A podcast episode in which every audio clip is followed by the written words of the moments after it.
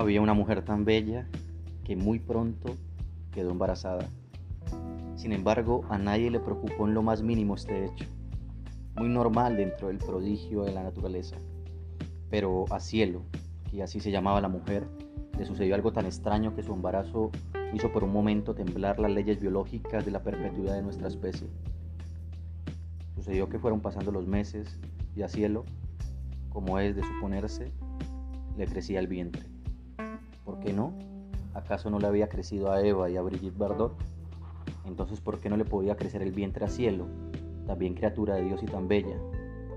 Pero pasaron las nueve lunas y el alumbramiento no llegó y vinieron otras lunas y a cielo le siguió creciendo el vientre. ¿Qué hacer ante este hecho tan alarmante como desconocido? ¿Qué decían al respecto los libros sagrados de las parturientas? ¿Castigo de Dios? ¿Obra del diablo? ¿Mal de ojo? Sin embargo, una noche cielo se dio cuenta de que en lugar de haber dado luz hacia afuera, había dado luz hacia adentro. Su hijo había nacido dentro de su propio cuerpo. Con gran serenidad de ánimo la madre se fue adaptando al nuevo episodio involutivo y el hijo, como si se hubiera resignado desde el comienzo a su absurda situación, comenzó a organizar su vida. Cielo se puso a desarrollar a base de reflejos un desconocido amor maternal por ese cuerpecito que llevaba dentro y que a veces se movía como un gato. Primero lo sintió gatear.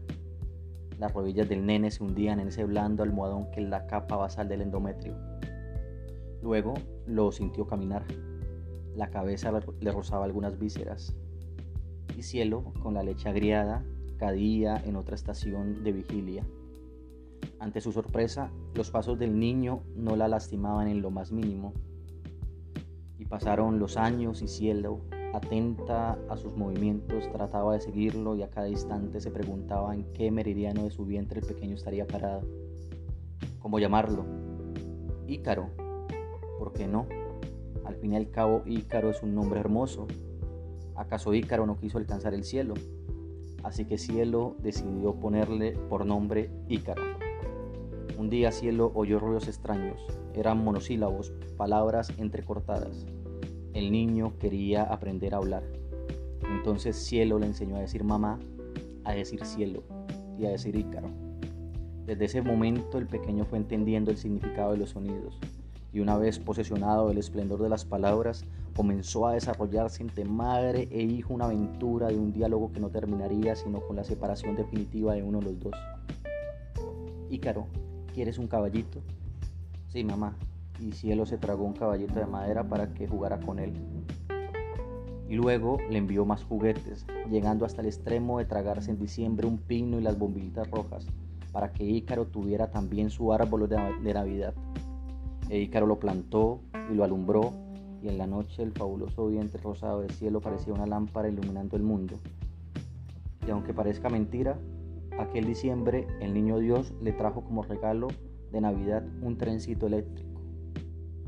A partir de ese momento, Cielo se acostumbró a quedarse profundamente dormida cuando el juguete comenzaba a hacer taqui, taqui, taqui.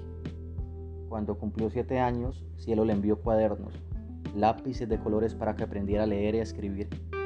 Y aprendió muy bien. Su primera frase fue, Dios hizo al hombre a su imagen y semejanza. Y su primera lectura, Las aventuras del tío conejo. Y el niño fue creciendo y comenzó a indagar por todo. Y llegó hasta preocuparse por el origen de las cosas. Mamá, ¿quién hizo el mundo? Mamá, ¿qué fue primero, la gallina o el huevo? Y Cielo le contestaba maravillosamente con la bondad en la boca. Cuando se sintió hombre, Ícaro decidió estudiar filosofía para hallar respuesta a las preguntas ¿quién soy? ¿Qué hago aquí encerrado? Entonces Cielo se tragó desde la República de Platón hasta el ser y la nada de Sartre. Al final, no encontrando en la filosofía la respuesta que buscaba, decidió ser astronauta y así se lo comunicó a su madre. La mujer escuchó su súplica y una noche, sin que nadie la viera, se tragó un vestido espacial y un cohete. Ícaro comenzó a prepararse para la gran aventura. Cuando llegó el momento culminante, levantó vuelo y comenzó a sondear el universo de cielo. Recorrió su cintura bajó varias veces por los muslos hasta el límite de los pies. Estudió con detenimiento el corazón, pues le mortificaba saber que ese órgano tan lleno de bondad y sabiduría fuera tan falsamente comprendido. Atravesó la vía láctea de sus senos, dejando su pecho un resplandor de luz anaranjada. Se internó por la garganta y conoció la Andrómeda de sus labios. Subió hasta los dos astros de sus ojos, y allí, por primera vez, cielo e Ícaro se miraron mutuamente. Le dio varias vueltas al planeta del cerebro Avanzó tal vez buscando el milagro de la vida por entre los brillantes tejidos de la carne. Se cercioró de la blancura de los huesos y finalmente, embriagado de tanta belleza, cayó el torrente circulatorio del cielo, y allí, entre la espuma del tiempo y la sangre, hasta que Ícaro se agotó como un meteoro. Cuento titulado El universo humano, de autoría de Elmo Valencia.